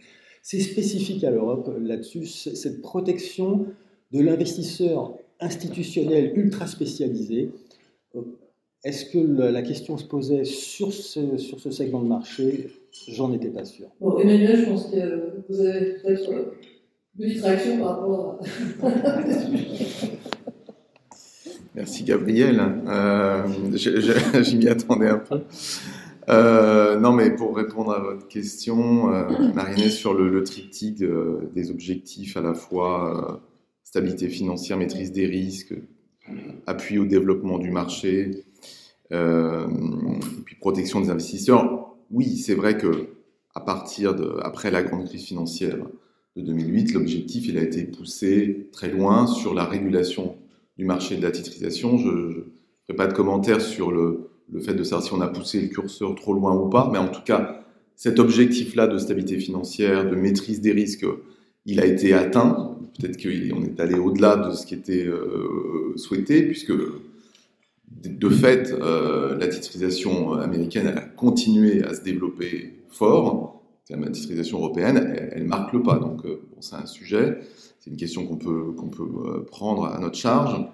Et, la, protection de l'investisseur aussi, on est allé très loin. Et ça, je ne pense pas qu'on puisse non plus en contester le bien fondé. Il y a beaucoup d'exigences très fortes. Là, je, quitte mon terrain prudentiel euh, pour parler plutôt de toutes les règles sur les, exigences de transparence. Il y a effectivement des obligations fortes de, transparence, de diffusion d'informations auprès de l'ESMA, euh, auprès de, la Banque Centrale Européenne, par exemple, pour un certain nombre d'opérations de titrisation euh, SRT.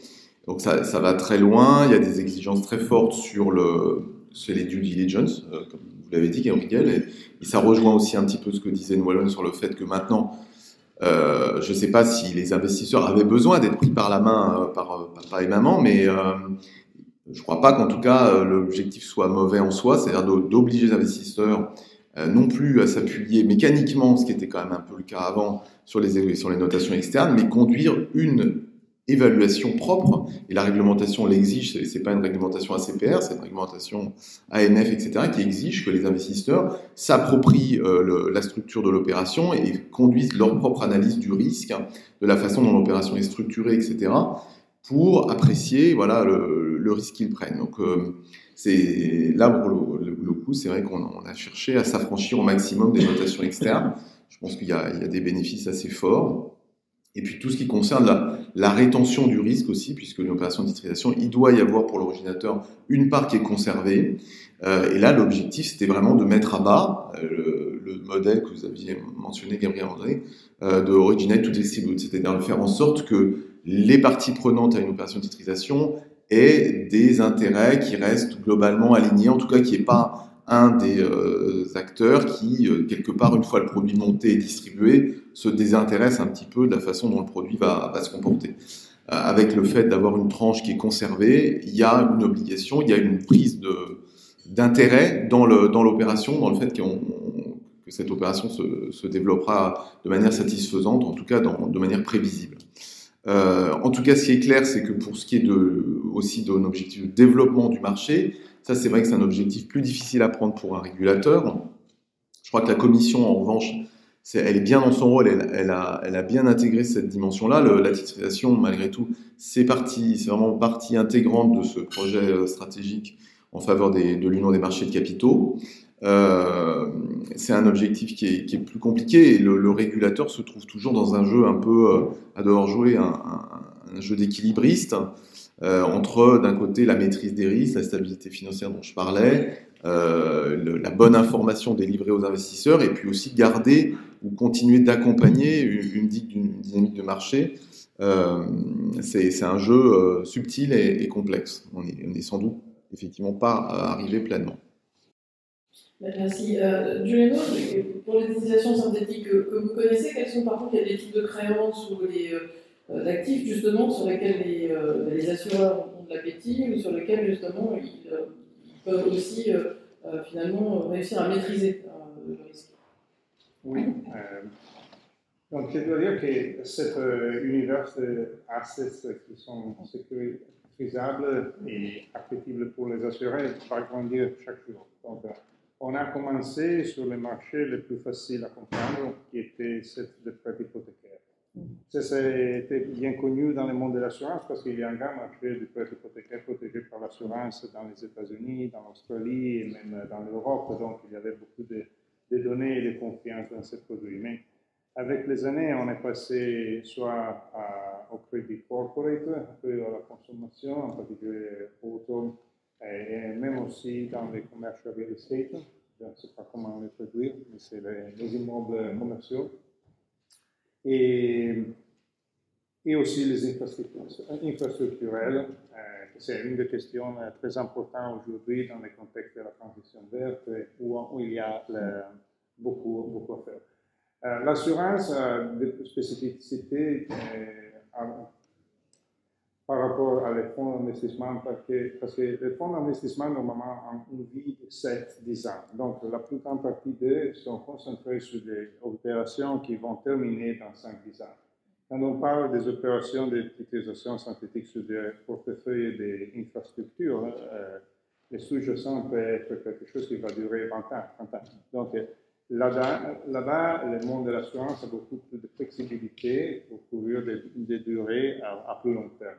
Ça, c'est notre raison pour laquelle, par exemple, le prêt hypothécaire, qui normalement a 15, 20, 25 ans de durée, c'est plus, euh, c'est mieux euh, conforme à la nature de l'assurance que non à des fonds d'investissement. Ok. Et Nolwenn, ton, ton avis là-dessus peut-être aussi, puisque y a plutôt des opérations sur lesquelles sont des fonds d'investissement qui, euh, et des, fonds de titrisation qui, investissent. Donc, euh, comment tu aussi peut-être l'équilibre ou les choses à faire pour euh, améliorer les, opérations et avoir cet équilibre aussi entre sécurité d'un côté et puis, développement de la, titrisation je crois que la question était bien posée parce que la protection des investisseurs, c'est vraiment au cœur du marché de la titrisation. Et peut-être il y a titrisation, mais il y a peut-être euh, on, on, devrait aussi faire une petite extension à transfert de risque auprès du marché. Mhm. Parce que titrisation, encore une fois, c'est maintenant c'est très défini, c'est noté par une agence. Mhm. Mais en fait, il y a du transfert de risque au-delà de la notation par une agence. Et j'avais envie de vous donner un exemple français. Euh, ce sont les opérations euh, de, qui ont été faites par CCRE. C'est une transfert de risque de, de réassurance sur un portefeuille euh, dommages mondial, euh, donc catastrophe, et de, pour soutenir le, dynamisme du portefeuille et de la croissance de CCRE, euh, CCR a eu comme idée de titriser les risques auprès d'investisseurs. Et la manière dont ça a été fait, donc c'est un fonds commun de titrisation français, il est transféré au fonds commun de titrisation en proportionnel une partie des risques. Alors selon les années, le pourcentage diffère. Euh, je crois que c'était la semaine dernière dans la GFI, ils indiquaient 20%. Et l'avantage pour euh, ces CRE, ça a été immédiatement une augmentation de leur capacité euh, de réassurance. Donc ça leur a permis de mieux servir l'économie, de mieux servir leurs clients dans un contexte où euh, ben, la réassurance euh, CatNat, de, dommages catastrophes, elle est, elle, est, quand même rare en fait. Donc c'était une manière de trouver d'autres capacités en dehors de, compagnies de réassurance euh, voilà, dont les bilans sont en fait limités. Et en fait, c'est la sixième génération d'opérations, puisque c'était des, des, des, générations chaque janvier depuis, depuis 2019. Et cette opération, elle est à saluer particulièrement parce qu'elle montre que dans le transfert de risque, il existe vraiment une capacité d'innovation. Et puis, euh, bah, fait, euh, ces opérations, vraiment fondamentalement, pour euh, rebondir sur ce qui était exprimé hein, tout au début, c'est vraiment des opérations bah, qui servent l'économie, qui doivent être encouragées et ce qui est particulier dans cette opération, c'est que c'est la sixième génération avec des investisseurs extrêmement fidèles euh, depuis euh, six ans, qui, euh, il y en a maintenant. et en fait, ça montre aussi que pour une, pour une entreprise qui titrise et qui en fait s'appuie sur ce marché, sur ce transfert de risque pour se développer, eh ben, la fidélité, la communication avec les investisseurs est fondamentale et on reboucle sur la protection de l'investisseur parce qu'un investisseur protégé qui, comprend bien son risque et qui a été rémunéré, eh ben, il sera fidèle et, donc on a bien une, augmentation de capacité et les marchés jouent leur rôle euh, bah, de pouvoir donner euh, du supplément, du plus. Merci pour cette présentation intéressante, Olivier Champagne, consultant indépendant. Je ferai quelques, quelques remarques et, par rapport à mes remarques, j'attends vos réactions. J'ai une longue, vie par rapport à la titrisation. J'ai participé à la réflexion sur la création de la carte, la caisse autonome de refinancement en 87, qui était la première expérience de titrisation en France. J'ai beaucoup travaillé aussi avec les équipes de euh, Lehman Brothers euh, en, les, ne prenant jamais leurs produits parce que je pensais que le risque systémique n'était pas valorisé dans le prix des produits. Et à chaque fois, ils me répondaient que les agencies, donc Freddie Mac, Ginny etc., garantissaient suffisamment les choses pour que finalement on n'ait pas besoin de surcoter euh, les produits de, de, euh, je reviendrai aussi sur les agences de notation. Je pense que c'est indispensable parce qu'un investisseur a besoin de positionner un produit en termes de rendement par rapport à d'autres produits. Ces produits de titrisation sont concurrentiels avec d'autres supports, donc il y a besoin de toute de noter ces produits. Et je pense que les agences, la première euh, erreur qui a été commise par les agences, c'est de confondre l'émetteur et le sous-jacent, tout simplement. C'est une erreur, on va dire, de pratiquement débutant. Euh, le, dernier point, c'est que euh, il me semble qu'en France, on a beaucoup de mal avec les produits de titrisation parce que malheureusement, quand on regarde le rendement des produits, finalement, euh, on accepte un transfert de risque, un transfert de crédit, etc. Et, on paye la structuration du produit. Aux États-Unis, quand on investit dans un produit de titrisation, on a une marge positive. Et donc, on a un intérêt tant qu'investisseur à aller sur le produit. Et ça, j'aimerais aussi savoir quelle est un peu votre, votre réflexion par rapport à ça. Et puis le dernier point, c'est que finalement, euh, aux États-Unis aussi, euh, il y a un contrôle des stocks qui est probablement beaucoup moins bien fait qu'en Europe, à savoir qu'il y a une multiplication des opérations sur un même stock. Et on ne savait plus finalement qui était détenteur de risque. Et donc j'aimerais avoir votre réflexion et comment par rapport à l'évolution des réglementations finalement, on pourrait retrouver un attrait qui passe aussi, je pense, par une marche positive euh, côté investisseur pour que l'investisseur puisse y retrouver.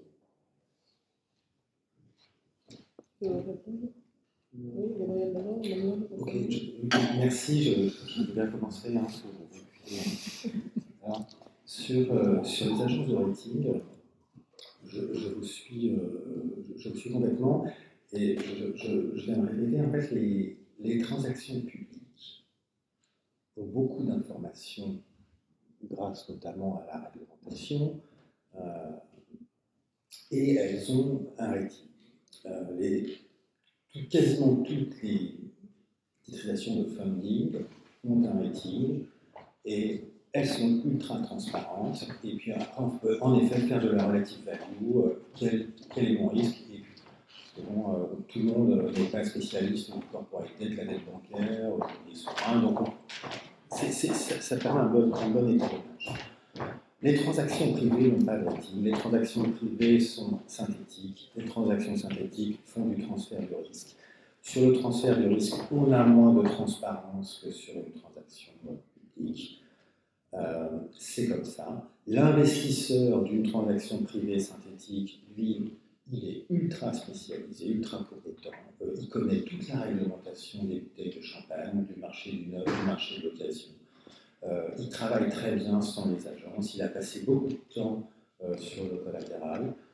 Lui, je pense, il ne va pas faire trop de relative value. Il est dans sa niche, il est bien et il s'en sort très bien. S'il ne s'en sortait pas, il fermerait la boutique.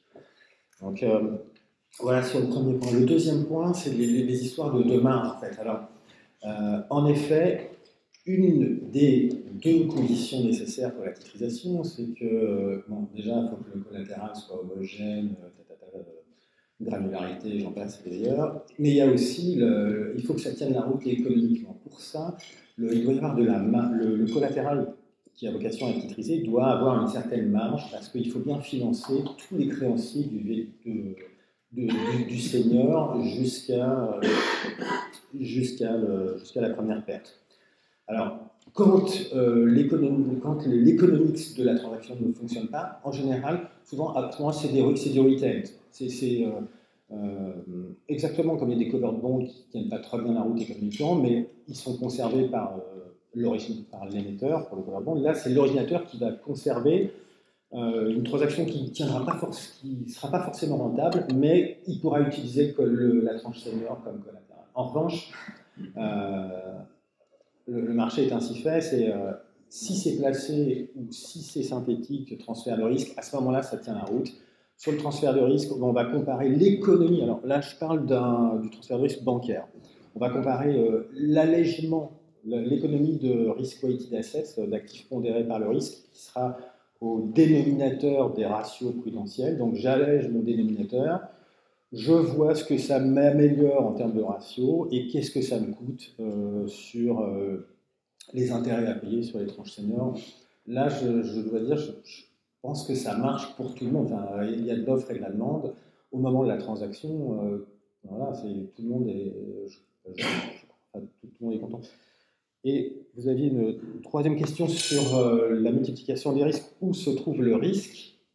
Là, c'est la beauté du tranching. On sait que bah, y a les premières pertes euh, et ainsi de suite. Hein. on sait aussi que euh, la retitrisation est devenue interdite. C'est-à-dire qu'on ne peut pas titriser des tranches de titrisation. Donc, ce qu'on appelait autrefois la sécurisation square, la titrisation au carré, c'est terminé. Euh, de la même manière, euh, l'originate to distribute n'a jamais vraiment été le cas en Europe continentale, un tout petit peu dans les îles britanniques, mais jamais en Europe continentale. Et c'était en revanche un énorme sujet euh, aux États-Unis avec, les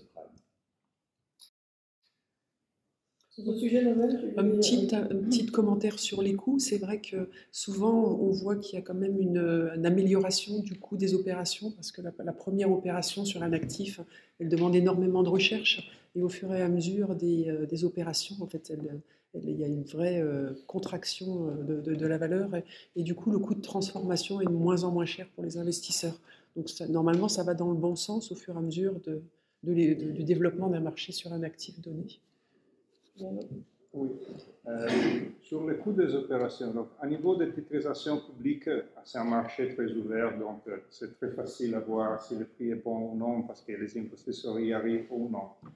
Dans le marché de la titrisation synthétique, c'est beaucoup moins transparent et où il n'y a pas un marché secondaire, euh, le, le coût est aussi dicté par la réglementation. Et on a aujourd'hui un conflit, ou un conflit qui est on arrive entre l'Europe et les États-Unis, parce que le monde de la titrisation synthétique était surtout concentré dans l'Union européenne, euh, grâce à la CRA, la Capital Requirements Regulation, qui permet à les banques euh, européennes d'utiliser cet outil qui n'était pas, pas développé dans les États-Unis. Mais dans les derniers mois, ça a commencé aussi aux États-Unis, et donc on va avoir un différent bénéfice en utilisant un outil en Amérique ou en Europe sur le même produit, euh, mais simplement parce que la réglementation peut donner un différent bénéfice. Donc, il est très nécessaire pour maintenir la compétitivité des banques européennes que euh, même la réglementation et les bénéfices qui sont donnés par une protection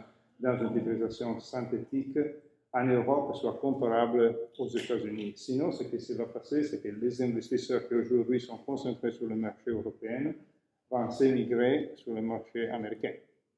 Dans un contexte où les investisseurs qui sont plus spécialisés ne sont pas beaucoup, et dans un contexte où les banques américaines vont utiliser beaucoup plus cet outil, et en plus on a aussi besoin de plus de capacités à niveau bancaire pour tout ce qui s'appelle clean finance, etc.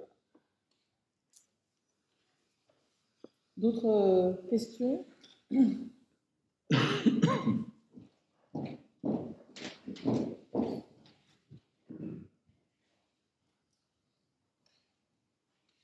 Bonjour, Étienne Deluche, consultant.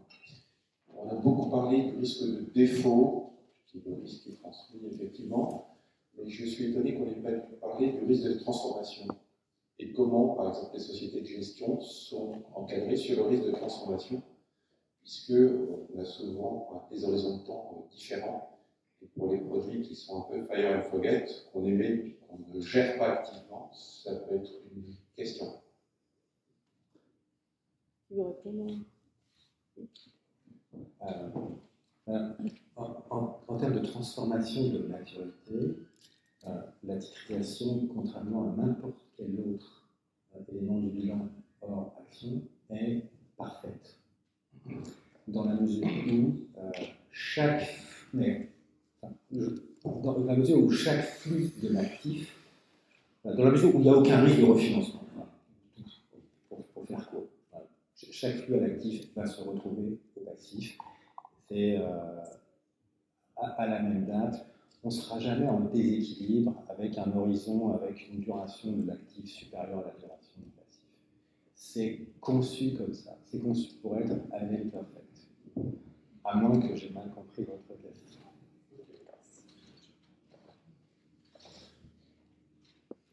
Oui, après, vous avez raison sur le monitoring des actifs sous-jacents. Faut pas, le, forget est, assez, euh, peut avoir aussi une autre, une autre résonance. Ça dépend des fonds, mais il y a beaucoup de fonds, il y a un mismatch fort. je, pensais à une titrisation, du type, beaucoup de titrisation synthétique traditionnelle, où le collatéral est figé. Il n'y a aucune rotation dans ce collatéral.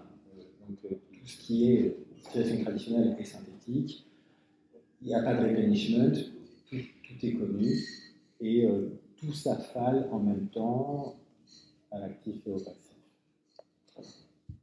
Et si ça s'avale trop vite, ben, c'est le passif qui souffre par le bas. Euh, bonjour, Michel Cotet, directeur général CIAJ, de caution.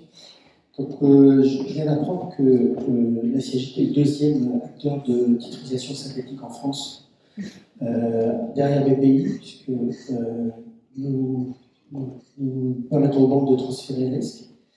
alors, il n'est pas forcément horizontal comme la titrisation, il est plutôt vertical.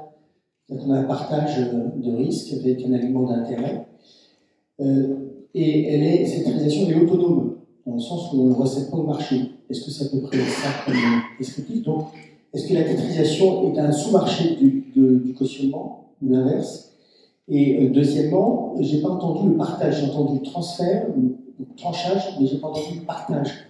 Autrement dit, est-ce qu'une titrisation peut être aussi partielle euh, avec un partage équitable euh, entre celui qui transfère et celui qui, qui transfère, dont les risques sont transférés. Donc partage pas de transfert, pas de tranchage. C'est beaucoup.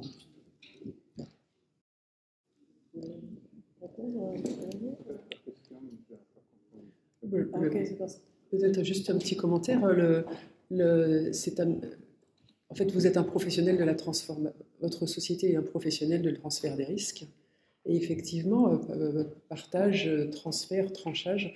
Alors, quand dans les titrisations, euh, vous avez une part de première perte qui est conservée par le cédant, par la banque ou par l'entreprise, il y a partage dans le sens il n'est pas proportionnel, mais on est plutôt en excédent de perte. Donc on a souvent l'habitude en titrisation de l'excédent de perte et pas tellement du partage, moins du partage pari passu, mais le partage pari passu et à, toute, sa, valeur euh, dans le transfert des risques. Il me, semble, aussi que peut-être euh, une partie de la réponse se trouve dans ce qui a été euh, évoqué aussi par Emmanuel tout à l'heure, qui est le, fait que quand on, est dans la titrisation, on demande en fait pour le lignement d'intérêt de conserver au niveau de l'originateur une partie en fait du risque, voilà, pour ne pas s'en débarrasser vers la structure qui reçoit le risque, qui va être en milieu de titrisation. Peut-être que préciser ça euh,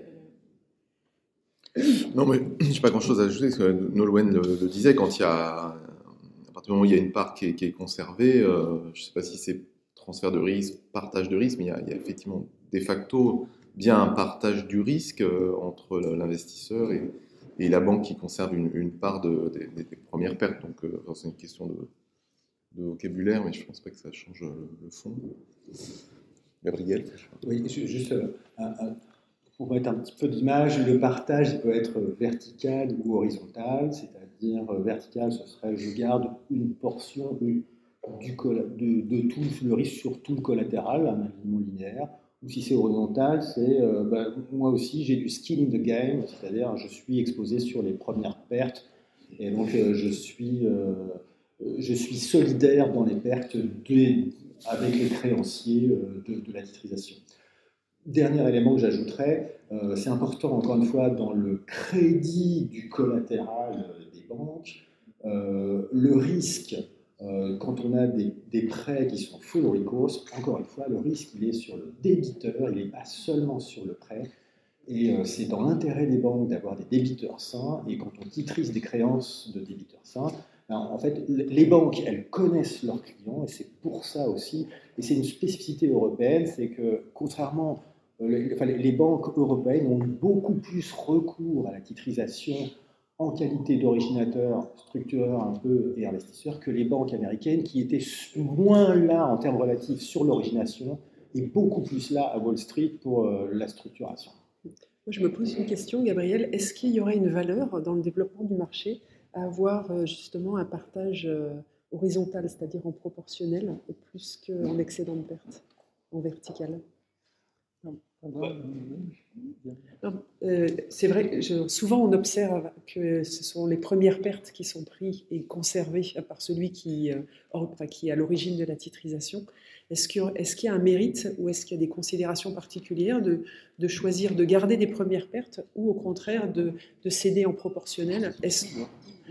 Les deux sont possibles, mais pourquoi? C'est vrai qu'on choisit plutôt euh, le, la rétention beaucoup plus souvent que le partage en proportionnel que vous mentionniez Mais à niveau de, à niveau classique, normalement, on la rétention de pertes par la banque parce qu'il veut coloquer la portion moins chère, donc la portion bien notée des coûts de la, de la vente de la, de la portion plus risqué, c'est trop élevé. Donc, il y a plus de marge dans le portefeuille.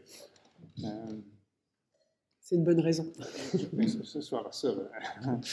Mais tu avais demandé aussi le rôle de la caution dans ce monde-là. La caution, c'est très utilisé et en général, la garantie, l'assurance sont très utilisées et le partage en proportionnel, c'est très utilisé dans le monde bancaire. Il y a plus ou moins 300 milliards d'euros de qui sont garantis ou assurés par des compagnies d'assurance, de caution, etc., qui, sont, qui donnent une libération euh, de capital dans le, le cadre de la credit risk mitigation, qui est un autre framework dans la réglementation bancaire qui est très utilisé.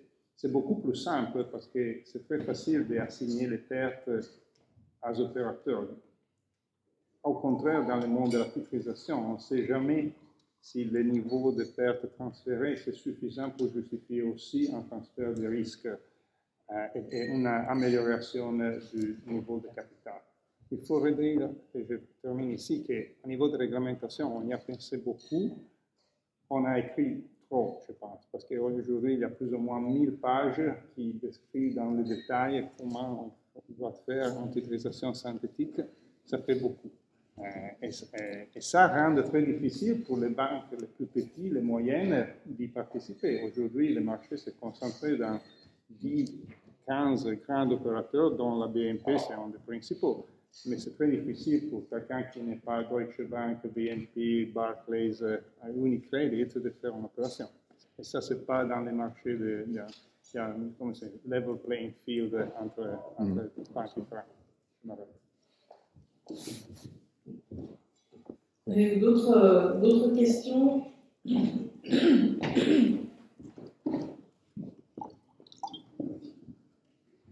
d'autres questions Bonjour, Je commence par vous remercier pour la qualité du débat. J'aurais deux questions. Euh, premièrement, euh, si vous aviez des conseils à apporter à une direction financière qui, devrait avoir le choix entre utiliser les crédits à l'habitat ou des crédits à la consommation? Quels sont les pour et les contre? On sait très bien que c'est beaucoup moins beaucoup plus pour sur les crédits à la consommation et les taux sont plus élevés, etc. Et la deuxième question est, sachant que dans le bilan bancaire, ces dernières années, les taux sont très bas, on été contracté euh, avec des taux très bas, avec l'option euh, les options en les crédits, etc. Euh, est-ce que la perte qui sera engendrée par une titrisation, est-ce qu'elle serait compensée par euh, tout ce qui est les, sur tout ce qui est les liens sur le côté réglementation Merci.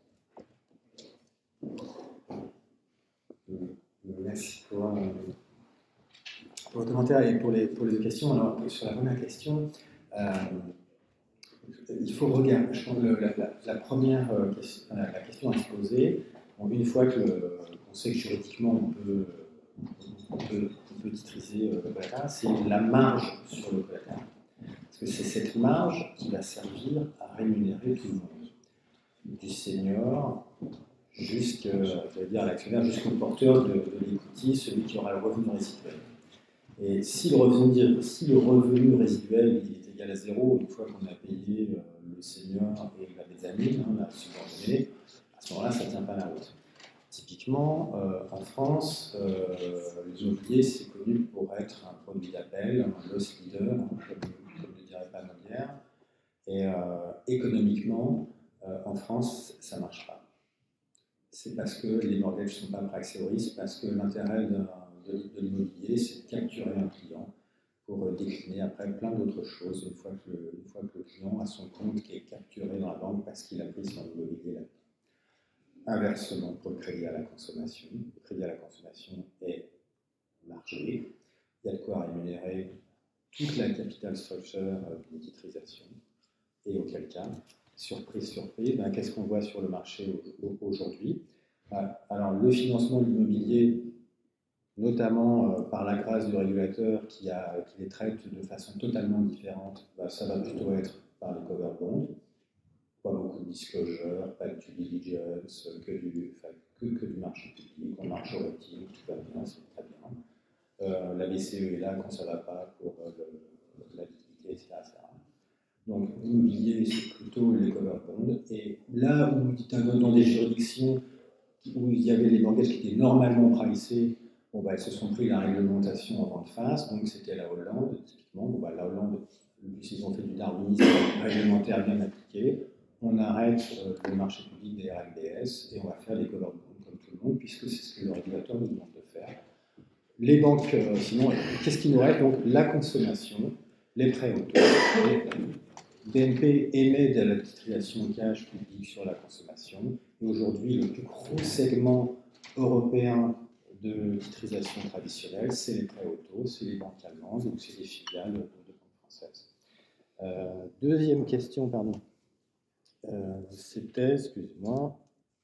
Euh, honnêtement, j'ai un peu buté sur votre deuxième question parce que je n'ai pas vu les gains réglementaires applicables à la titrisation. Je ne vois pas comment. Ah, pardon, ok.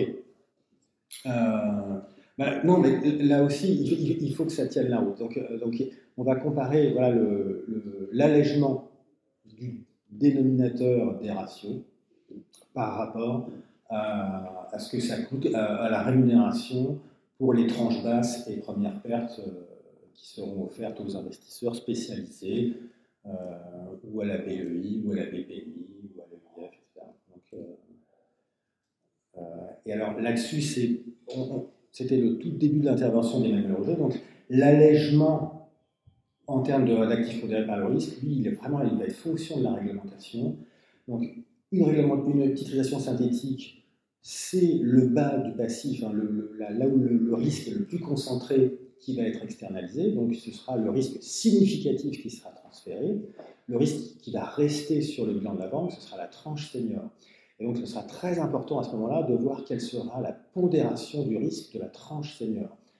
Et notamment, donc, on parlait de l'output floor, donc cette espèce de, plancher donc, où euh, pour un risque en méthode interne données, euh, la pondération ne peut pas être inférieure à 75% de la pondération en méthode standardisée.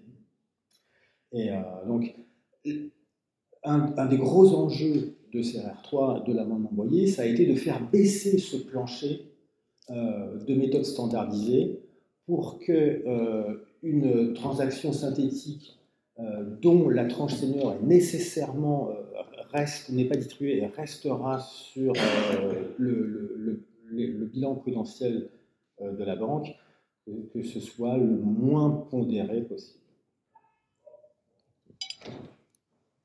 Vous voulez ajouter quelque chose Non, non, j'étais un peu inquiet quand Gabriel disait qu'il n'avait pas vu le gain prudentiel sur les opérations de situation. Je me suis dit que bon, BNP avait donc d'autres objectifs, ça nous va bien aussi, mais j'ai été rassuré quand même.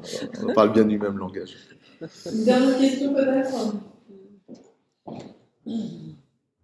Les deux dernières.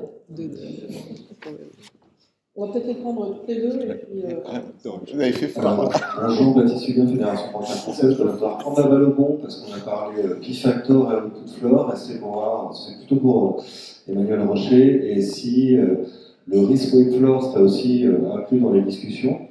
Et on a parlé covered, on a parlé titri. Et euh, est-ce qu'au niveau de la SCR, pareil pour le HQLA, euh, dans les discussions à venir sur le plan de 2025-2027, ce serait pris en compte? On peut prendre la deuxième question? Oui, on prend la deuxième question. Julia Tupansova, euh, Paribas. J'ai une question suivante. Euh, comment la titrisation permet d'atténuer et pas renforcer le risque d'aléa morale dans le secteur de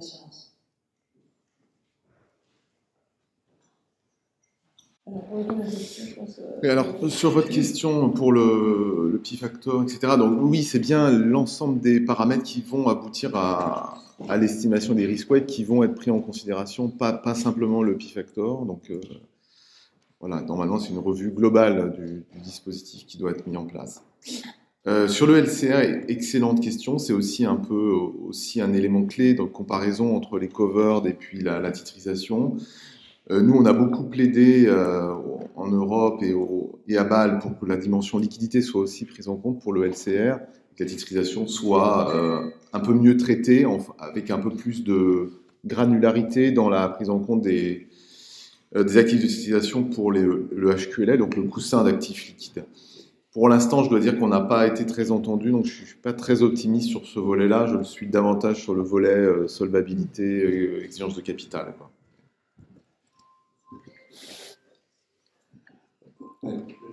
Deux petites remarques sur, la réglementation et sur le marché. Sur la réglementation, donc, il y a eu un, LCR version 2 en 2019 qui a donc élargi l'entrée au buffer de liquidité pour les covered bonds et qui a fermé, qui a, euh, euh, fermé enfin, l'accès au buffer de liquidité pour une grande partie des titrisations, celles qui n'étaient pas STS et celles qui n'avaient pas un rating AAA. C'est incroyable, alors que sur le marché, il n'y avait aucune dégradation sur la titrisation, et pas, euh, ni en absolu ni en relatif par rapport au cover bond.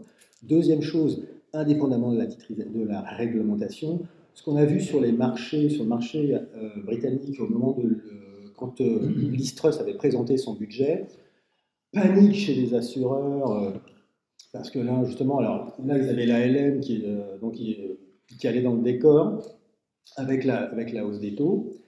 Ils ont vendu l'argenterie, ce qui avait de plus liquide. Et ils ont balancé donc beaucoup de, de BWIC, hein, Bid Wanted in Competition. Et qu'est-ce qui a été énormément vendu? Ben, Le plus liquide, beaucoup de titrisation. Donc, et alors ça, euh, je pense que les régulateurs un, euh, euh, je ne comprends pas pourquoi ils ont fermé la titrisation là où ils ont ouvert sur les covered, et j'espère qu'ils regardent, j'en suis sûr, ce qui se passe quand il y a des crises de liquidité, qu'est-ce qui circule, etc. Dernière petite chose, euh, dernier point, sur la liquidité, on l'a vu avec SVB et les banques américaines, il y a un autre point, c'est c'est difficile de vendre quelque chose sur lequel on va cristalliser des pertes en capital. Et si je n'ai que des moins-values sur mes US Treasuries, je ne peux plus les vendre, sinon je montre à tout le monde que je n'ai pas de maillot de bain. L'une des autres beautés de la titrisation, c'est que c'est du variable. Les spreads sont en général assez stables, etc. Et, euh, si les assureurs ont pu les vendre aussi facilement, c'est aussi parce que malgré la hausse des taux, ils externalisaient pas beaucoup de pertes. Et là, on rejoint cette espèce de, de croisement des visions entre euh, risque de marché et risque de liquidité. On est d'autant plus liquide qu'on n'a pas cristallisé euh, une perte sur le marché. Sur la deuxième question, est-ce que vous voulez euh, qui veut répondre Alors, euh, je suis dans le groupe BNP Paribas, mais on a une filiale Cardiff sur l'assurance. Je ne suis vraiment pas compétent pour, euh, pour discuter de l'aléa morale. en fait, en on peut- Si vous voulez, en fait, vous, euh, vous pourriez reformuler votre question pour euh, à Giuliano euh, en- sur la, partie de l'aléa morale, en fait. euh, aléa morale, ça veut dire qu'en euh, on est censé prendre plus de risques et de euh, contrôler moins la qualité de. Et Du coup, souvent, dans l'assurance, euh, on profite de titrisation, mais on, accorde moins d'attention aux sous-jacents. Ça, ça, c'est malheureusement le risque. Et ma question, c'est euh, comment atténuer le risque euh, avec la titrisation et pas le renforcer? C'est ce risque de euh, moral hasard.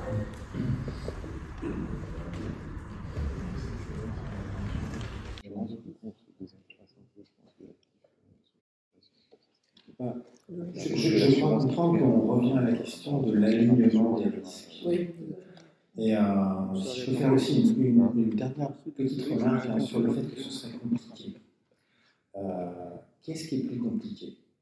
Analyser un actif où chaque élément de l'actif est très homogène, ou analyser avec un passif tranché selon euh, l'ordre dans la file d'attente entre c'est moi qui est le premier, je, suis le premier dans la file d'attente, je suis plus senior, et celui qui, est tout en bas, c'est moi je suis le dernier, mais tout ce qui reste, tout ce qui dépasse, c'est pour moi.